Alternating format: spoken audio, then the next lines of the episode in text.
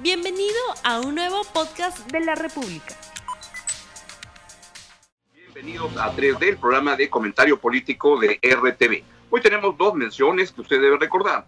Una es ciudadanía activa, porque hoy más que nunca se necesitan ciudadanos comprometidos con el país. Ciudadanía activa es una colección de láminas para que sus hijos aprendan buenos hábitos de convivencia, derechos y deberes. Aparece todos los días gratis en la República, el Popular y Libero y también en la web de Aprendo en Casa. Y también hoy tiene una cita muy interesante a las 6 de la tarde en RTV, un webinar de Webinar Live La República, donde el tema es la reforma universitaria, en un momento en el que la SUNEDO viene siendo atacada y bombardeada desde el Congreso, especialmente de algunas bancadas con intereses en el mundo universitario. Vamos a conversar con Efraín González de Olarte y Hugo Ñoco, y yo voy a estar moderándolos para que usted sepa qué puede pasar con la reforma universitaria a partir de hoy. Mirko, todo tuyo el programa. Buenos días, bienvenidos a 3D, el programa de comentario político de la República TV. Hoy tenemos ministros en peligro y el título alude a, esta maratón que quiere organizar el Congreso de interpelaciones a ministros. Seis ministros, seis, como en la corrida de toros, ¿no es cierto? Al extremo de que el propio presidente de la República ha llamado la atención sobre el exceso de la cantidad de interpelaciones que se busca, pero eso no ha evitado de que otro grupo de parlamentarios quiera interrogar al presidente de la República en Palacio de Gobierno. ¿A qué se debe este súbito ataque de curiosidad parlamentaria, ¿no es cierto?, frente al Ejecutivo. ¿Alguno tiene una respuesta? Yo tengo bueno, yo, muy, muy breve. Si un día les, los invito a que la, a el, los días jueves, o sea, mañana, vean el pleno del Congreso. Y unas cuatro horas les va a generar una profunda desilusión en el sentimiento democrático que todos albergamos y se van a dar cuenta que en ese Congreso puede pasar de todo. Fernando. Bueno, a, si no tuviéramos ese Congreso al que se refiere Augusto, a mí me parecería eh, razonable que, dada la situación, dada la enorme crisis que tenemos, crisis económica, crisis de salud, el Congreso interrogara a los ministros, no necesariamente interpelaciones, por ejemplo, a la ministra de Economía la habían invitado a un par de comisiones, pero decidieron interpelarla en lugar de eh, que acuda a las comisiones. Bueno, tampoco eh, es extraño que ocurra una cosa así en una situación tan crítica. El problema eh, no es la interpelación en sí, sino las muestras de desarreglo que ha dado hasta el momento el Congreso en los pocos meses que lleva funcionando. Realmente, como dice Augusto, es eh, eh, un desastre, cualquier cosa puede salir de ahí y eh, lo que podemos esperar de estas interpelaciones no es una eh, discusión sensata en la cual se puedan llegar a algunas conclusiones interesantes, sino lo que vamos a ver eh, probablemente son ataques en parte ideologizados. Por ejemplo, los izquierdistas del Congreso, el Frente Amplio, a UPP quieren eh, atacar y censurar eventualmente a la ministra de Economía porque dicen que es muy proempresarial. Eh, pero lo, que vamos a ver no es eh, seguramente un debate interesante que esclarezca a la ciudadanía sobre los problemas que estamos atravesando y donde se planteen algunas alternativas y soluciones, sino vamos a ver un holgorio ahí de ataques, de insultos y de intervenciones que lo que buscan es eh, hacer destacar a algunos congresistas, salir del anonimato en que se encuentra la mayoría para hacerse conocidos por el público y hacer una carrera política. Ese es desgraciadamente lo que vamos a ver. No sé si estará planteada seriamente la posibilidad de una censura, aparentemente no hay eh, posibilidades de eso por el momento, pero eh, en general no es una buena noticia lo que vamos a tener en los días siguientes con estas interpelaciones que se vienen. Ahora, pero en esa, en esa línea, ya más allá que este Congreso tiene, este, es muy malo, para decirlo de manera sencilla, como diría Neil Diamond, something's in the air, algo está en el ambiente, en el aire, de que la gente habla del cambio de ministros. Diría que estas, este esfuerzo desde el Congreso de decir hay que cambiar, etcétera, es curiosamente compartido, digamos, en el otro extremo, en el lado de la derecha. Si uno ve las declaraciones de gente del sector empresarial o cercana al sector empresarial, ve que también hay propuestas, iniciativas de decir cambien de ministros porque si se quieren cambiar de políticas hay que cambiar de ministros. Es decir, más allá que este sea un congreso malo, la pregunta está ahí. Y nosotros hemos dedicado un programa hace una semana o menos al tema de ¿conviene cambiar ministros? Entonces el tema está en el ambiente. O lo sacan con interpelación o le conviene a Vizcarra o Vizcarra sigue con este equipo por más tiempo. Ahora, ¿realmente el tema es sacar ministros? Yo recojo una frase de Fernando en el sentido de que se está buscando un protagonismo, una presencia ¿no? una cuota de, publicidad al, llevar ministros al, al, hemiciclo o, al club en este caso.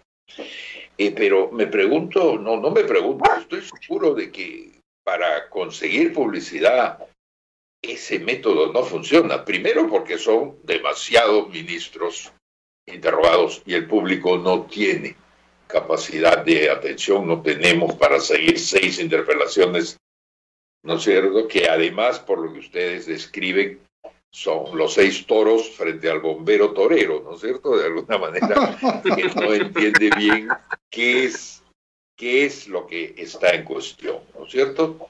En la parte económica, tengo la impresión de que los que más entienden del tema en el Congreso son los menos dados a, a hacer alaracas y escándalos ¿no es cierto?, como alguna gente del Partido Morado o, de otros partidos. En el caso de la salud, bueno, no se diga, ¿no es cierto? No es un congreso que yo sepa que tenga pues médicos, que si tiene uno o dos, no, no, no son prominentes ni, ni destacados. Entonces, aún concediéndoles el beneficio de la duda, de que esto sería una interrogación o una interpelación seria, que no lo parece, no parecen haber los, los elementos para, para esa interpelación, lo cual es malo para los congresistas, evidentemente, pero también para, para los ministros, que de alguna manera van a estar eh, hablándole, hablándole al aire, ¿no es cierto? Y entonces esto desacredita a, a todo el esquema político nacional, ¿no es cierto? Y hace pensar que quizás se debería tener un sistema un poco más sofisticado de presentación de, ministros ante la ciudadanía, porque de eso se, se, trata en última instancia, ¿no es cierto? No descarto la posibilidad de que el Congreso designe para algunos casos específicos, ¿no es cierto?, especialistas que en nombre del Congreso, digamos, hagan las preguntas, hagan las repreguntas, ensayen las respuestas. Entonces ganaríamos todos. Así como está ahora, yo creo que esto no, no, no va a ninguna parte. Sin embargo, ese no es el único peligro de los ministros, ¿no? Tengo la impresión de que ahí adentro en el gabinete también hay, ¿no es cierto?, pugnas, eh, tensiones y tendencias orientadas, según algunos, por el celo ideológico, según otros, eh, simplemente por, por, una pugna del poder pelado, otros por discrepancias respecto de la naturaleza de las gestiones. ¿No es cierto? Eh, como a mí no, no me gustan mucho los chismes, no, no me cuentan los detalles de estas cosas. Pero quizá ustedes pueden haber oído sobre serruchos volando por el aire. O sea, nosotros somos chismosos. Así es. A mí me contaron, a, mí sí me, sí, me, sí me cuentan chismes, Mirko. A ti también te cuentan, pues no quiero reconocerlo. Pero lo que yo había escuchado es que como chiste, pero algo, es que hay pues tensiones dentro y que de parte de algunos integrantes del gabinete estaban ya sondeando nombres de posibles reemplazantes. Lo curioso es que desde el mismo gabinete pedían nombres o sugerencias para carteras como economía, curiosamente, o como energía y minas, entre otras. Y que la persona que sondeaba esto, según este chisme, que no puedo este, sustentarlo más allá del chisme, es que el que hacía el sondeo era el primer ministro y que a una persona que le llamaron, que la, llamaron a esa persona para que dé sugerencias, que se le pidieron por carteras como esas, y cuando colgó la, la llamada, esta persona conversó o cuando contó la, la, llamada dijo, lo curioso es que no me pidió una, un nombre para primer ministro, que hubiera sido mejor. Pero es que dentro del gabinete, ahora, a lo que voy es que ya se siente en el ambiente que hay como una, como una sensación de que hay una nueva era, y pensándolo en frío, por ejemplo, yo tengo el mejor este, este, visión o de la, de la actuación de la ministra María Antonieta Alba. Creo que, que, a ella lo que le faltó fue ponerse más firme para decir no se puede cerrar tanto la, la, economía y ahí, ahí tuvo que hacer una cuestión de Estado dentro y decir si es que esto ocurre, no va a pasar lo que nos está pasando, la caída más grande, este, más allá de Belice y de no sé qué otra o alguna isla por ahí. Este, entonces, creo que eso le faltó, pero que es una persona para el cargo sin la menor duda y que haya un problema compartido con el gobierno en su conjunto pero lo mejor que le podía ocurrir a la, ministra Alba es que el Congreso la, la, interpele y la censure ahora. Y ahí yo escribiría lo que escribí hace ya muchos años cuando una noche interpelaron a, Fernando Rostigliosi y que escribí una columnita que se llamaba Mira Fernando, ser este, censurado por un Congreso corrupto y mediocre es todo un honor. Así es que este, date por bien servido. Lo recuerdo, lo recuerdo. pero no creo que lleguen al extremo de censurar a la ministra, pero eh, introduces un, tema que en efecto también está ahí presente, ¿no? Que es la discrepancia que hay dentro del eh, propio eh, gobierno. por ejemplo, para decir un caso, no me extrañaría que las cosas que han salido sobre la poderosísima secretaria de Palacio, la señora Miriam Morales, hayan salido del propio gobierno, porque ella tiene más poder que muchos o la mayoría de los ministros. Entonces, aparte de que parecen ciertas las acusaciones que se hacen, pero eso es la típica, el típico ataque que está saliendo desde dentro. Eh, y, esto eh, contribuye, pues, estas discrepancias en el gabinete a crear un ambiente de inestabilidad. Pero eh, el hecho de que el, de que el Congreso interpele a, a ministros lo que hace, por lo menos eh, durante días o semanas, es mantenerlos en el cargo, porque es difícil que el presidente de la República los cambie cuando están bajo fuego del Congreso, porque eso significaría una suerte de derrota y es algo que no le gusta, por supuesto, ni a este presidente ni a ninguno. Bueno, pero si este es un mal momento para cambios de ministros, no solo por este deseo de, esta ansia de interpelación, sino porque en realidad todavía estamos en medio de la, pandemia, ¿no es cierto? No parece el momento para cambiar de caballos en, el cruce del río. Eh, la pregunta es cuándo sería un buen momento si fuera necesario, porque efectivamente nos hemos concentrado en nuestra charla en los ministros más prominentes, ¿no es cierto? Comenzando por la ministra del MED pero hay ministros menores cuya actuación probablemente pues podría ser mejorada, es perfectible, donde se podría haber encontrado ya una persona más adecuada, sobre todo, todo todos aquellos ministerios fuera del MEF que rodean la reactivación en la que el país va, a estar empeñado desde hoy, diga, por dar un día. ¿Cuándo sería un buen momento? ¿28 de julio para ponernos ceremoniales? Yo creo que sí. ¿ah? Ahora, yo sí creo que es un buen momento para cambiar ministro y además que es necesario, ¿no? Las dos zetas, por ejemplo, deberían salir, Ceballos y Zamora, que han tenido eh, un desempeño más que cuestionable. Y a eso lo que tú dices, Mirko, las ministras de Produce y de Trabajo, que también han trabado todas las posibilidades de poner en marcha la economía, me parece que serían candidatas ideales para el cambio. Y ojalá que se haga antes del 28 de julio. Ahora, tengo una mirada dijiste, Fernando, tú dijiste la vez pasada que había, sin embargo, eh, el peligro de que un nuevo gabinete o un nuevo pedazo de gabinete para el caso sería peor que el anterior y que ah, eso, eso no lo podemos descartar.